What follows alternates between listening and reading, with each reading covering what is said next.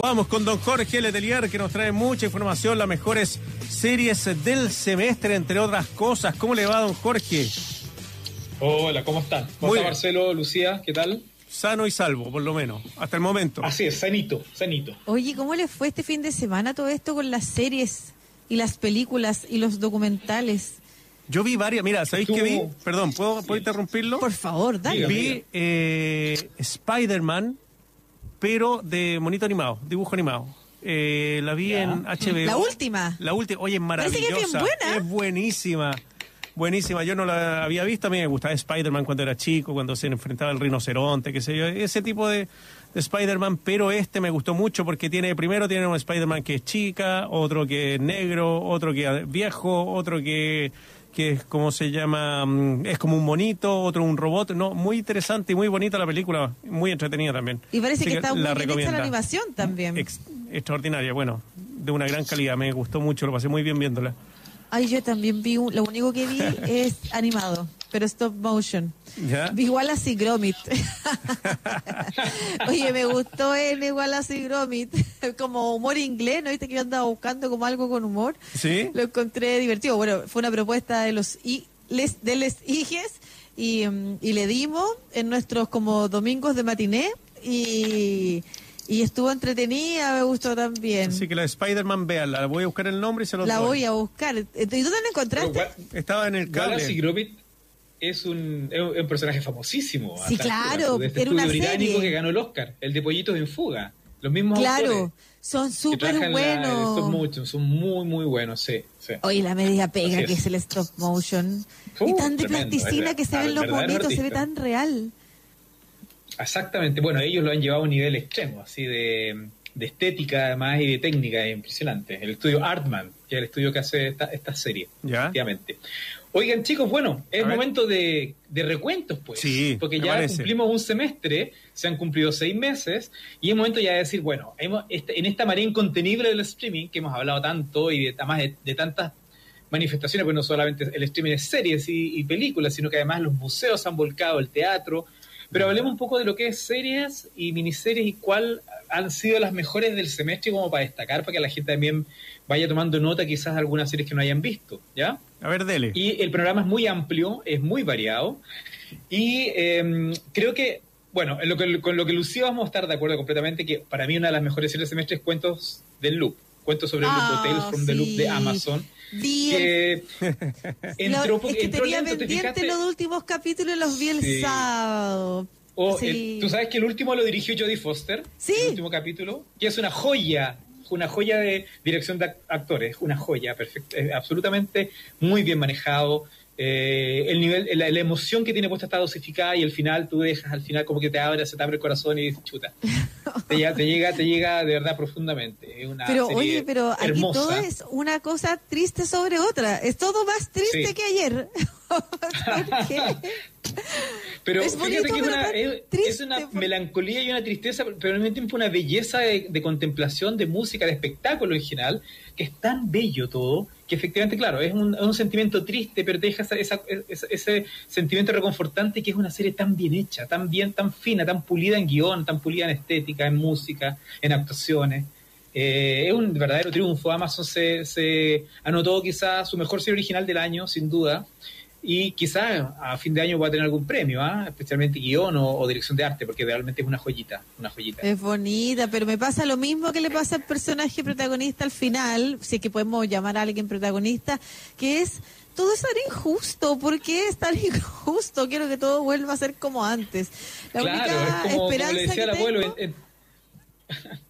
No, no, que te decía que la única esperanza que tengo es que como es del loop, eh, en una próxima no sé, inventen alguna manera en una próxima eh, temporada de hacer que las cosas vuelvan al, a lo que uno espera que suceda. Así como Dark, tratando de modificar el destino. Oye, el, el fin de semana esperando el estreno de Dark. Sí, no, una locura. Todo el mundo comentando Dark, efectivamente. Yo estoy en la mitad. He querido verla con calma porque no me quería volver loco con la, maratón. Estoy entrando a la quinta. Yo no empecé Pero a verla. sí, efectivamente. Ah, mira, todavía, todavía no entro directamente a la serie. Todavía no me convence como las primeras dos temporadas. Ah, todavía estoy como un poco escéptico de lo que estoy viendo, ¿ah? así que vamos quizás la próxima semana a poder comentar algo porque porque no me ha logrado cautivar como las dos primeras, pero no quiero decir nada tampoco. No está en la lista en todo caso, ¿ah? esta es una, una pronte. A propósito de, ciencia ficción o de estos temas, hay otra serie que es muy interesante que se estrenó y creo que también trae lo más destacado del año, es de HBO, que se llama Debs. Debs como D, D, E, B corta S, que es una serie de Alex Garland Alex Garland es uno, un tipo especialista en ciencia ficción que hizo la, la película Ex Machina, o Ex Machina y la, serie, la película Aniquilación, que, que es de Netflix. Eh, es un tipo que maneja un tipo de ciencia ficción también como un poco parecido al Loop, que es un poquito más eh, contemplativa, es un poquito más metafísica. Y en el caso de Debs, que es una serie muy interesante, parte con una desaparición de un personaje que es un ingeniero informático en un lugar que es una especie de centro de, de investigación tecnológica, que es lo que vemos en pantalla él desaparece, pero deja las puertas abiertas respecto a qué ocurrió. Y hay un, hay un grupo de personas que trabaja, que es justamente el personaje que vemos en pantalla de Barba, que es el, es el genio creador de esta, de esta máquina que se llama The Machine, que está dentro de, esta, de este lugar, y están buscando las respuestas justamente con el loop se emparenta, la, la, respuesta que no entrega la tecnología pura, dura, sino que preguntas sobre el libre albedrío, sobre la inteligencia artificial, sobre hasta qué punto la vida llega y continúa más allá después en la muerte. Te fijas, entonces es una máquina que va, va develando los misterios del, del, sentido de la vida. Y en, ese camino de búsqueda, que es muy abierto, aparece esta desaparición de este personaje que hace que su novia empiece a investigar. Es muy metafísica, muy como que podría ser lo, lo, para ver después del loop. Está muy vinculado. Sí, efectivamente, uno puede hacer, un, puede hacer un doblete bien interesante. Esta serie es más cerrada en términos de, como thriller. Tiene una desaparición, hay una muerte ah, y hay una investigación, pero el entorno es muy metafísico, eh, es muy sobre preguntas básicas y habla también un poco de la inteligencia artificial, como los peligros de la inteligencia artificial puede convertirse efectivamente hoy en un gran problema para la humanidad. ¿Mm? Ya, pero esto es solo. La, está mucho. HBO Go está disponible también. Eh, es de Alex Garland. de HBO. Pero usted puede ir a su proveedor amigo, proveedor de la cuneta, y también puede verla por ahí. Sin decir nombres, pero está por ahí. A su hacker. Está por afuera. Está, está en, la, en, la, cuneta, está en, en la empresa Porque Bio, Leí que estaba en Hulu también, ¿o no? ¿En Hulu? ¿En Hulu también está? ¿Es una producción hecha media entre Fox y Hulu? No, se estrenó en FX y luego pasó a HBO en Latinoamérica. Está ah, en, HBO Go. Ah, ya, porque en esas imágenes del trailer que ustedes estaban mostrando salía Hulu también. Puede ser que en Estados Unidos a lo mejor ahí está, porque Hulu, tú sabes que Hulu tiene eh, estrena series de, distintas plataformas y distintas producciones. Hulu es como una especie de contenedor que estrena de todo. Pero puede ser que para el mercado americano. Oye, HBO está con este HBO Go para competir con Netflix y las otras o... Claro. ah, ya.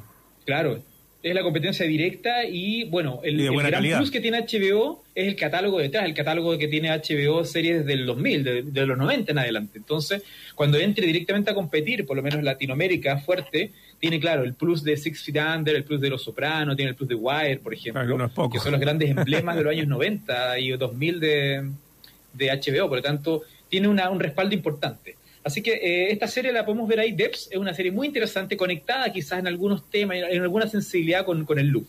Y, bueno, hablemos de otra más. Una, serie que a mí me gustó mucho, que, es la serie más atípica que se ha visto en el año probablemente, es de Eddie en Netflix, que es una serie sobre jazz. Una serie sobre jazz en ah, París, además. Así que maravillosa. Es una serie de Damien Chazelle. ¿Se acuerdan del, director de La La Land? Sí, un tipo que le encanta el jazz, que está muy vinculado a la música, que además es un tipo que filma de una manera bastante particular. Y él es el, el creador y el productor ejecutivo de esta serie que trata sobre un pianista americano que después de una tragedia, un pianista muy famoso en Estados Unidos, que después de una tragedia personal, él se va a París a vivir y crea un club de jazz que se llama The Abbey, en los suburbios de París. Esto no, no es el París de postal, no es el París que, que he visto en películas de Woody Allen, por ejemplo. Es el París de barrio donde ¿cómo se escribe ese The Abbey? ¿Cómo se escribe? The Eddie es, es, el Eddie, como Eddie de Eduardo. E, D, D, ah, Y. Y, S. Exacto.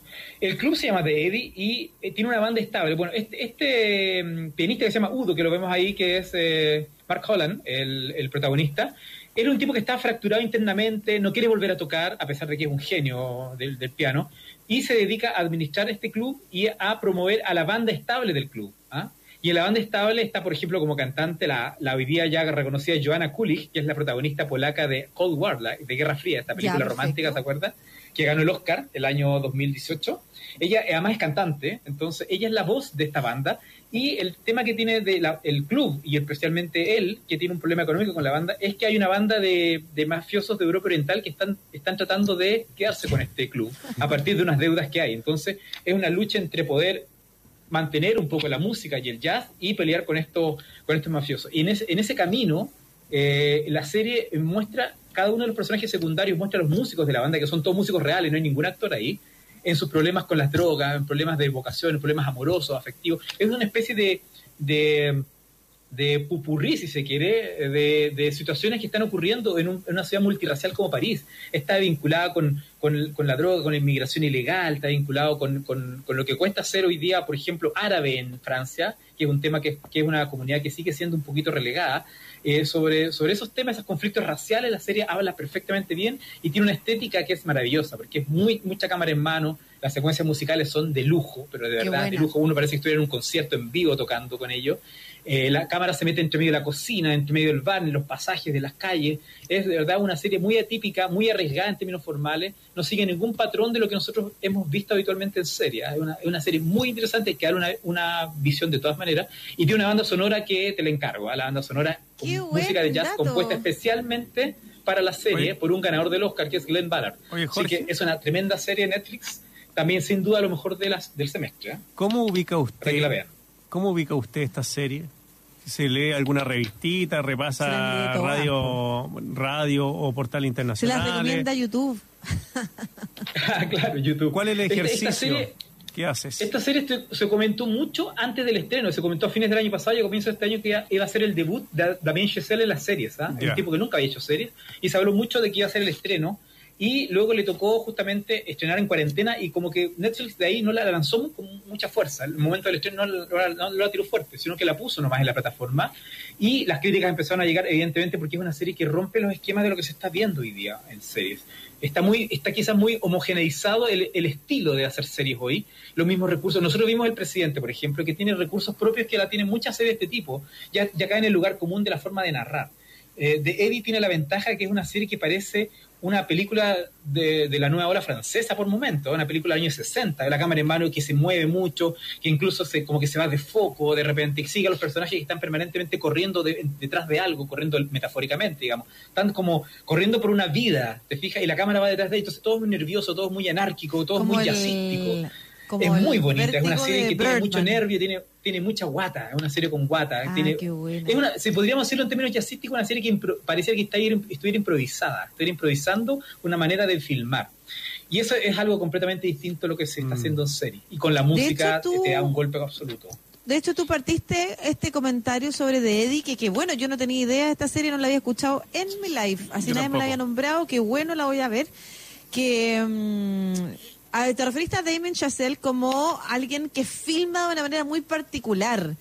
Eso también, bueno, La La Land tiene, eh, es muy distinta en términos de el, tono más naif de musical de los años 50, pero pero ¿qué es lo que tienen en común? Ya que esa es la referencia que tenemos sobre Chazelle respecto de cómo filma, ¿qué es lo que tienen en común con esta serie como para tú eh, decir, esta es la manera en la que él nos presenta su trabajo?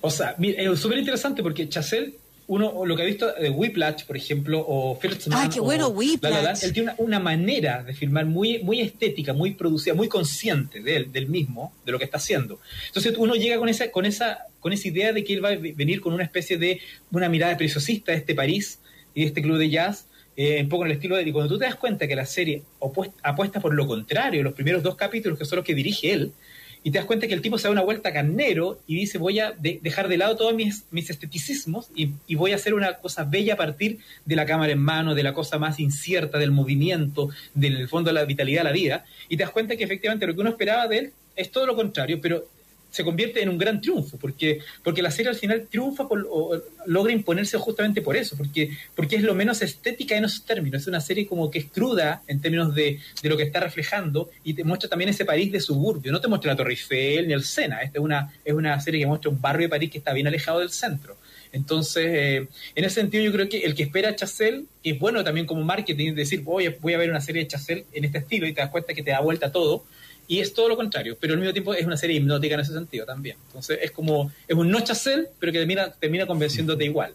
No, pero qué buena. Se me había olvidado lo de Whiplash, además. Qué, qué buena película también.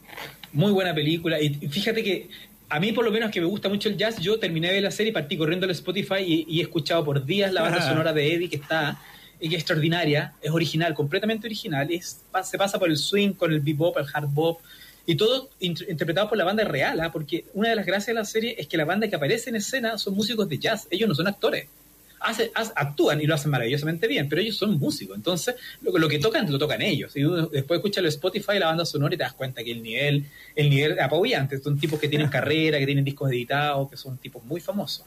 Qué bueno. Así que cinco merendinas para de Eddie. sí, pues. Oye, Jorgito, ¿va a dejar todo esto en tus redes sociales? Todo, absolutamente todo. Y nos faltan todavía un, un, parcito más.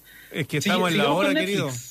Pero, Muy cortito, la miniserie que se estrenó en el verano también, excelente miniserie, una reversión del mito de Drácula, Drácula, ah, en Netflix. no la he visto esa. Es una miniserie muy interesante de tres capítulos apenas, que como que recupera el, el, el, cauce erótico del personaje, del personaje Conde Drácula, y lo lleva a distintas épocas, lo lleva a la época en, en que está ambientado, luego pasa a una época que es comienzo del siglo, siglo XX, y luego al presente. Eh, es una apuesta bien arriesgada, pero fíjate que el, el, germen está en la cualidad erótica que tiene este personaje. Es una serie notable, muy cortita, son tres golpes al mentón y de verdad de lo mejor del año también. Netflix ahí se la jugó con esta miniserie. Notable, notable esta, esta, versión de Drácula. ¿Ya? Parte como la versión original y después se desvía y toma elementos que son secundarios en el libro, pero los toma de tal de tan buena manera que efectivamente nunca pierde el hilo de lo que es la el alma completa de la novela, efectivamente. ¿ah? El tema de la inmortalidad, el tema de la seducción, el tema del sexo, que está muy presente en esta serie. El personaje principal, que es un actor sueco, notable, muy bueno, es el actor de Square, una película que ganó el Oscar también. Eh, notable, muy buena recomendación también, Drácula. Y, sigamos la última con Netflix.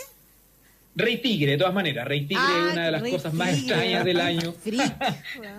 Qué gente es muy rara. Y hay gente que vota. Es lo más Sí, es, el, el, el, American, el white trash, ¿no? la gente que vota por Trump, estos tipos desquiciados de clase media baja, blancos, ignorantes, fascistas, y que está muy bien reflejado en esta, en este, este es un reality prácticamente, ¿no? De este tipo que tiene este, este zoológico de felino y se mete en una pelea que es de contornos bíblicos con su némesis, que es esta mujer que tiene este, esta organización que controla justamente el maltrato animal, pero ambos tienen lugares oscuros, zonas absolutamente freaks, eh, son gente de verdad, y tú dices, no puede haber en la vida real gente así, gente con ese nivel de odio, ese nivel es impresionante, de verdad. Eh, este tipo al final se ratificó que está preso, ¿ah? el, personaje eh, se ratificó en la cárcel, el tipo va a salir para, quizás para cuándo, porque mm, la serie muestra efectivamente el, a dónde lleva ese, ese derrumbe que implica el odio parido con este, este esta mujer que es la su enemigo, pero la serie te muestra el detalle de esa, de esa América blanca marginal, de, suburbio, de la, del Midland, del, centro de Estados Unidos,